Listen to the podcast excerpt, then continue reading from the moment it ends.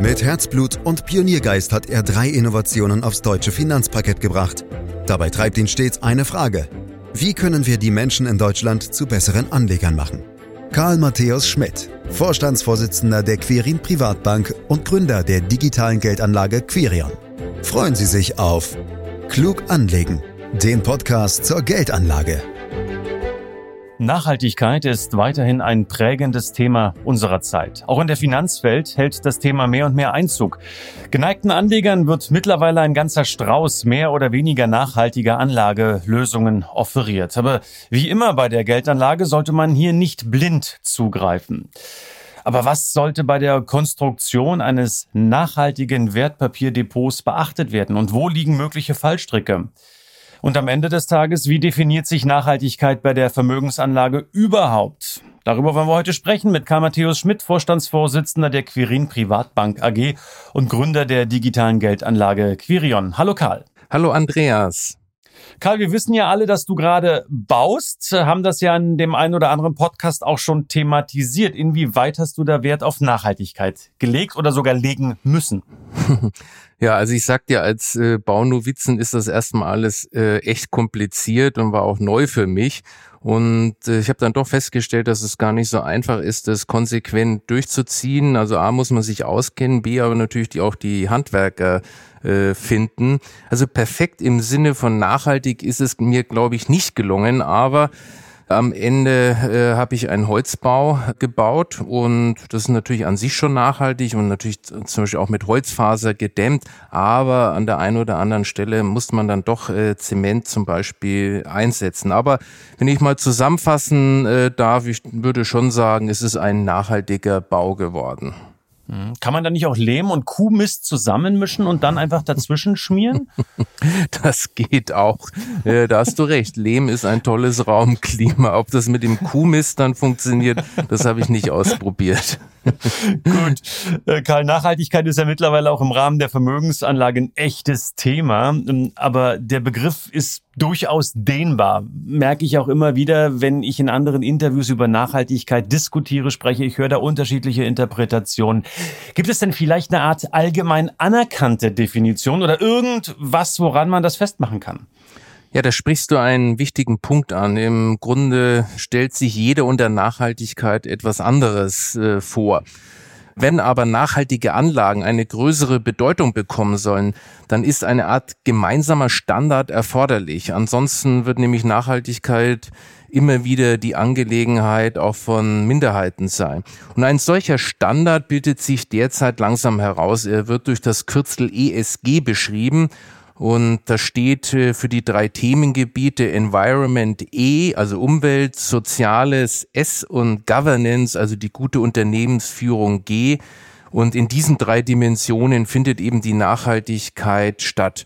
Im Prinzip schaut man sich bei Unternehmen, in denen man potenziell mit Aktien oder Anleihen investieren kann, genau diese drei Bereiche an. Also um das vielleicht noch mal ein bisschen auszuführen, Umwelt bzw. Environment ist dabei wohl der populärste. Dabei geht es natürlich um den Schutz von Ressourcen, sowie die Verringerung und die Kompensation von Schadstoffen wie Treibhausgasen und Umweltgiften. Und Unternehmen, die in diesem Bereich stark punkten können, schonen eben die Umwelt, erhalten wichtige natürliche Ressourcen wie auch die Biodiversität und tragen dazu bei, dass die Lebensgrundlagen für künftige Generationen eben äh, gesichert ist.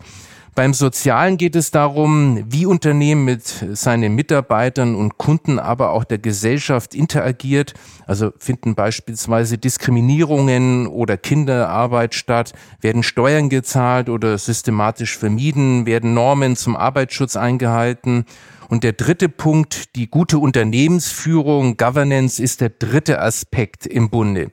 Dieser Themenblock findet bei Privatanlegern übrigens häufig wenig Beachtung, ist jedoch eng mit den beiden anderen Themengebieten Umwelt und Soziales als auch den langfristigen Unternehmenserfolg verknüpft.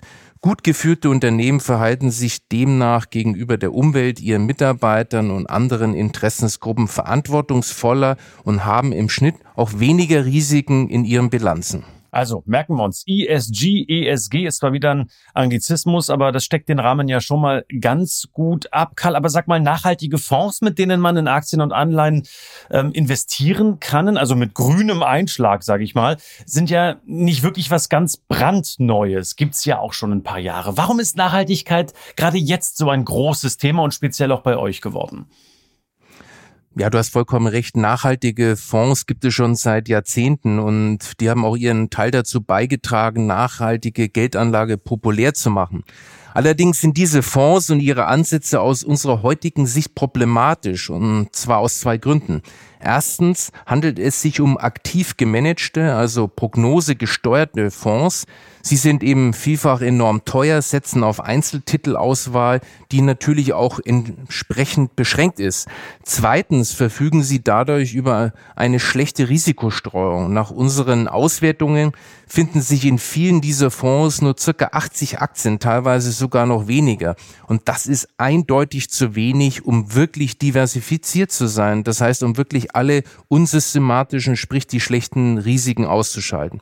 Ich gebe dir ein Beispiel dazu. Im Jahr 2011 haben diese Fonds wie aus heiterem Himmel zwischen 9 und 20 Prozent verloren, obwohl der Gesamtmarkt stabil war. Das ist ein klassisches Beispiel für das Zuschlagen unsystematischer Risiken, wie es bei mangelhafter Diversifizierung immer wieder vorkommt. Also das Fazit ist, unter der Perspektive Nachhaltigkeit mögen diese Fonds zwar gut aussehen, aber das Risiko ist für den Anleger viel höher, als es sein müsste. Ja, zwischen 9% und 20% verloren, Karl, das ist ja wirklich eine ganze Menge im Jahre 2011. Aber die, die Welt hat sich weiter gedreht. Wir haben sicherlich neue Erkenntnisse sammeln können in den vergangenen Jahren. Gibt es da mittlerweile bessere Lösungen?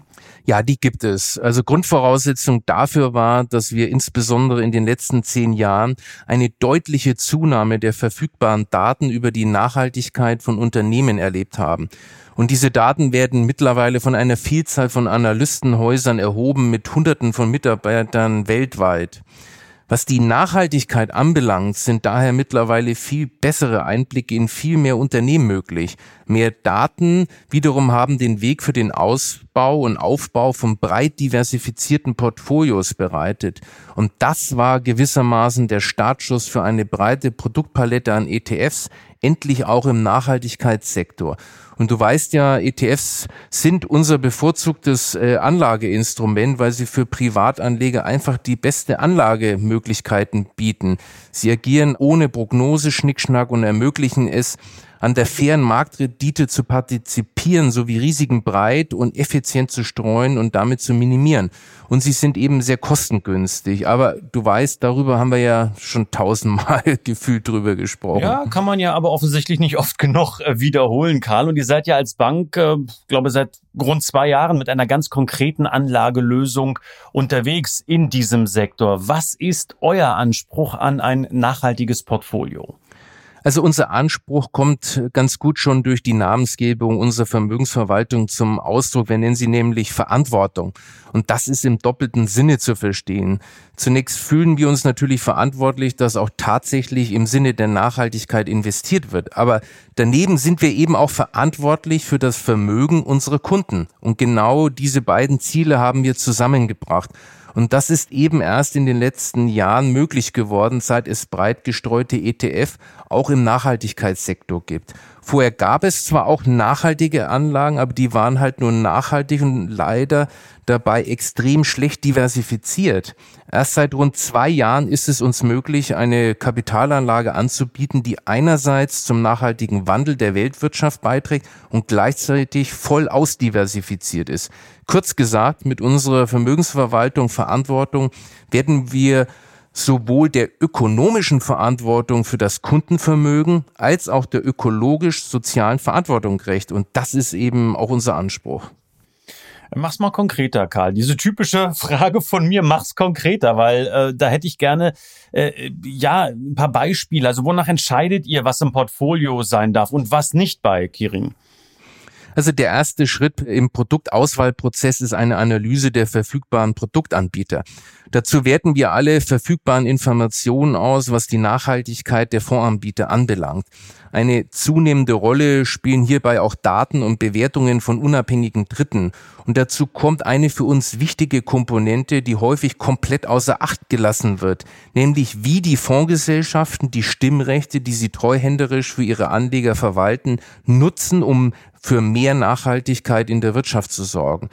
In der Hinsicht sind wir mit allen unseren Produktlieferanten im engen Kontakt, auch damit sie wirklich spüren, dass uns als ihr Kunde das extrem wichtig ist. Also passende Produktanbieter sind wichtig für euch. Da legt ihr sehr viel Wert drauf, höre ich daraus. Wie geht's dann weiter, Karl? Bei der Zusammenstellung unterscheiden wir zwei Ebenen. Eine, auf der wir keinerlei Kompromisse machen und eine andere, auf der wir Nachhaltigkeit im Sinne der ESG-Kriterien gegen allgemeine Qualitätskriterien professionellen Depotmanagements, insbesondere der Risikostreuung, abwägen. Keine Kompromisse machen wir bei Unternehmen, von denen wir erfahren, dass sie Atomwaffen, Landminen, Streumunition herstellen. ETF, die in solche Unternehmen investieren, kommen für uns definitiv nicht in Frage. Gleiches gilt für Unternehmen, die sich dem sogenannten Global Compact der Vereinten Nationen verweigern. Darunter fällt zum Beispiel das Verbot von Kinderarbeit. Aus den ETF, die dann noch übrig bleiben, und das werden immer mehr, wählt dann das Portfolio-Management diejenigen aus, die zur Konstruktion und im Kontext eines nachhaltigen und gut diversifizierten Portfolios am sinnvollsten eingesetzt werden können. Das ist sozusagen unser Kompromissbereich. Da analysieren wir die Fonds sowohl unter nachhaltigen Aspekten im Sinne der ESG, Kriterienkatalogs und des CO2-Ausstoßes, als auch hinsichtlich einer Vielzahl von Qualitätskriterien des Portfolio-Managements. Dabei streben wir eine ausgewogene Balance zwischen Nachhaltigkeit einerseits und Diversifikation andererseits an. Eine große Rolle spielen natürlich wie immer auch die Kosten der verfügbaren Fonds.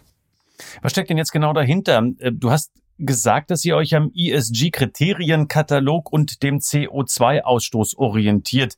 Äh, das klingt nach einer komplizierten mathematischen Formel. Was meinst du damit? Na, für jedes Unternehmen wird von unabhängigen Gesellschaften nach einem ausgeklügelten Verfahren ein ESG-Punktewert ermittelt. Dabei werden innerhalb der drei Bereiche Umwelt, Soziales und Unternehmensführung eine ganze Reihe von Teilaspekten berücksichtigt. Und auch der CO2-Ausstoß pro Millionen Dollar Umsatz eines Unternehmens wird mittlerweile flächendeckend veröffentlicht und kann damit in die Beurteilung einfließen. Das hat unter anderem den großen Vorteil, dass man damit einem Anleger einen konkreten Nachhaltigkeitsvorteil seiner Anlage zeigen kann.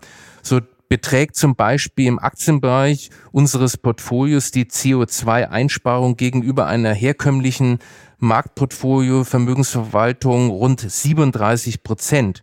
Und was den ESG-Punktewert anbelangt, erreichen wir eine Verbesserung um 22 Prozent.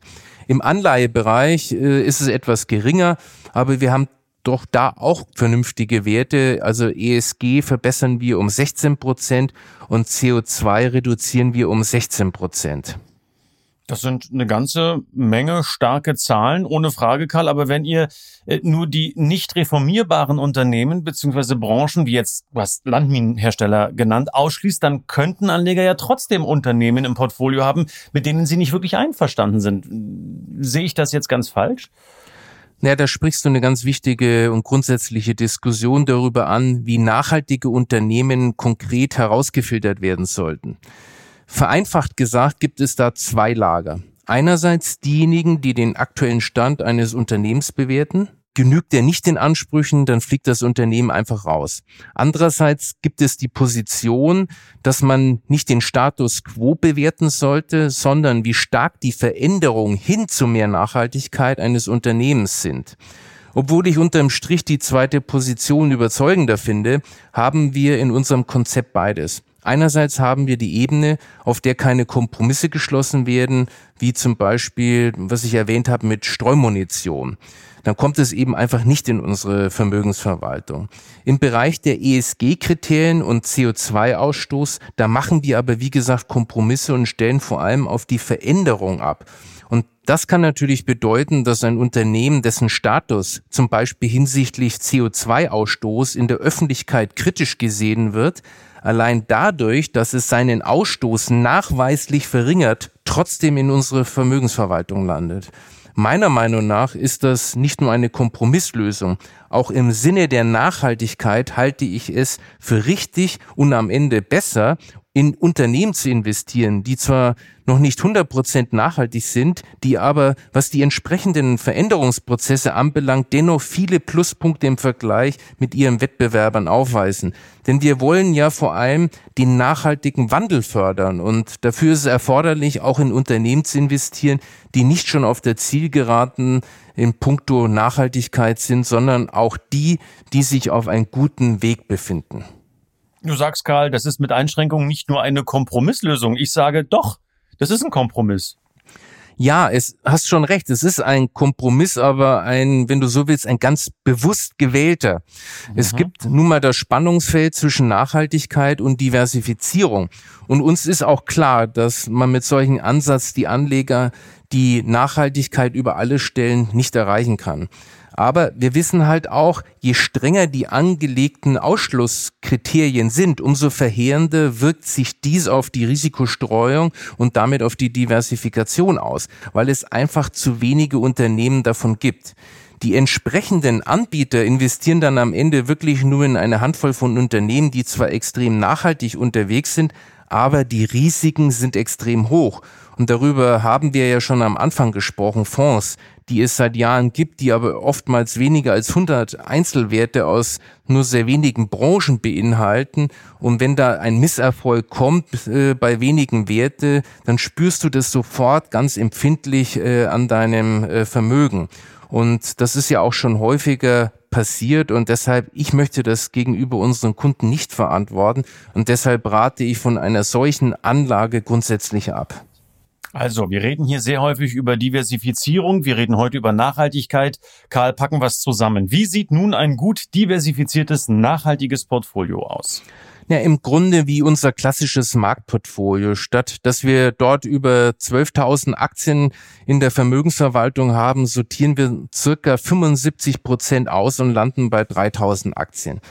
Die Reduktion von circa 75 Prozent ist übrigens nicht allein durch Ausschlüsse oder ein schwaches Nachhaltigkeitsscoring bedingt, sondern auch durch den Mangel an Daten für viele kleinere Unternehmen. Diese Unternehmen haben häufig nicht die Kapazitäten für eine umfangreiche Berichterstattung, aber selbst mit einer Verringerung von 75 Prozent gegenüber unserem klassischen Marktportfolio haben wir immer noch eine 30 mal breitere Risikostreuung als viele althergebrachte Nachhaltigkeitsfonds.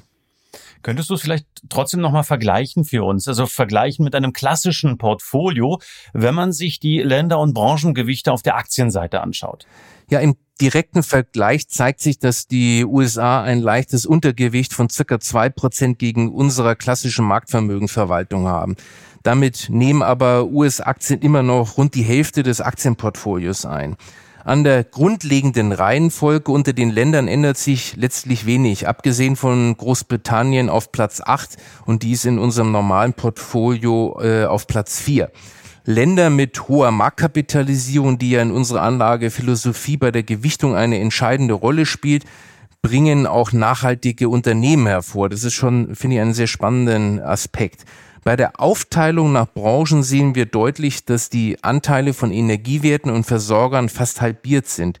Deutlich stärker sind dagegen das Gesundheitswesen und sogenannte zyklische Konsumgüter vertreten, also Konsumgüter außerhalb des täglichen Bedarfs. Betrachten wir die zehn größten Einzelwerte, so sind nur Microsoft und Tesla in beiden Portfolios in den Top 10. Es gibt ja natürlich auch viele neue Unternehmen, junge Unternehmen, Unternehmen, die aus Zukunftsbranchen kommen und die heißen Themen auch spielen. Das wiederum bringt viel Volatilität mit sich, also Schwankungen, die du ja nicht so magst. Also Frage, sind auch Aktien von solchen Unternehmen in den Portfolios vertreten? Natürlich finden sich auch solche Aktien in unserem nachhaltigen Portfolio wieder. Insbesondere, wenn nicht nur die Produkte Zukunftsthemen bedienen, sondern auch die Herstellung entsprechend nachhaltig erfolgt. Nimm nur die Themen Digitalisierung, Wasserstofftechnologie oder erneuerbare Energien. All das haben wir im Depot, aber eben nur als ein Bestandteil eines ansonsten wohl diversifizierten Portfolios. Denn so sehr man auch von einer bestimmten Technologie überzeugt ist, ausschließlich auf sie zu setzen, ist gefährlich. Es kann gut gehen, dann sind Gewinne unter Umständen enorm, es kann aber auch in einer Katastrophe für das Vermögen enden. Ich sage da nur SolarWorld. Die Älteren unserer Zuhörerinnen und Zuhörern werden sich vielleicht noch an dieses Desaster erinnern. Übrigens, wir sprechen immer nur über Aktien, aber auch bei Anleihen ist dieses Thema wichtig. Daher haben wir einen deutlichen Anteil an Green Bonds im Portfolio.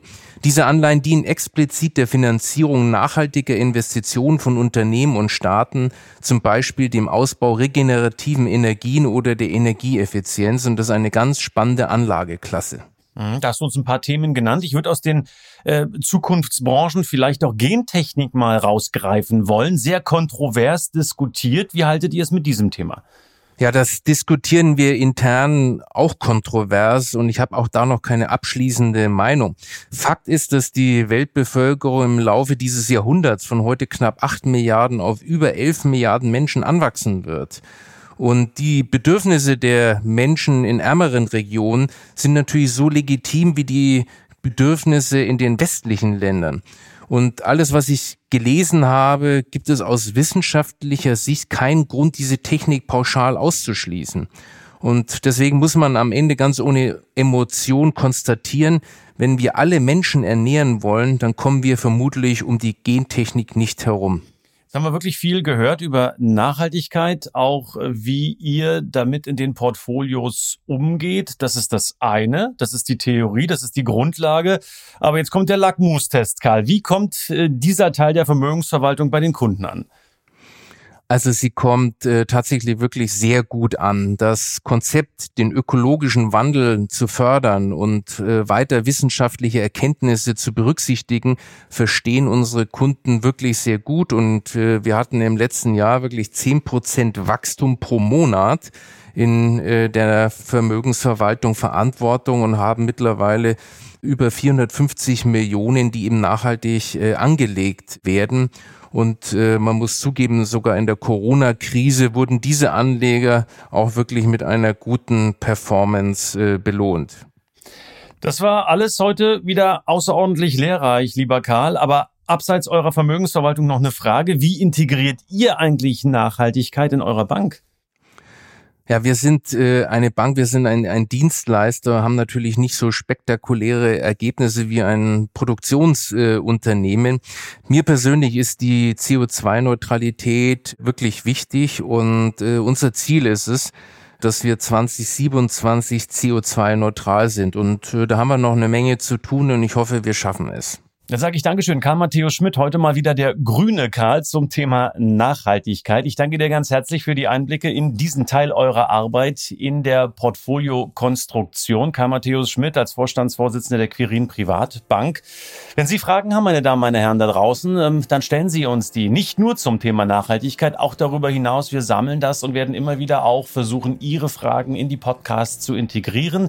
Sie können diese Fragen stellen unter ähm, podcast.quirinprivatbank bank.de. Bewerten Sie uns, liken Sie uns, empfehlen Sie uns weiter und wenn Sie mehr Informationen benötigen, www.quirinprivatbank.de, das ist Ihre Adresse für diese Information und ich sage ganz zum Abschluss wie immer ganz herzlichen Dank fürs Lauschen. Das war Klug anlegen.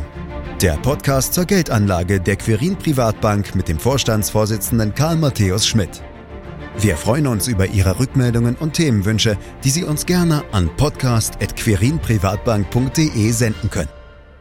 Die Querin Privatbank steht für echte Unabhängigkeit, da sie auf Provisionen und hauseigene Produkte verzichtet. Das innovative Anlagekonzept Markt, Meinung, Wissen beruht auf bewährten Erkenntnissen der Finanzmarktforschung und investiert frei von Prognosen in den weltweiten Kapitalmarkt. Die Bank unterstützt interessierte Anleger bei der Altersvorsorge und dem langfristigen Vermögensaufbau. Mehr Informationen erhalten Sie unter querinprivatbank.de.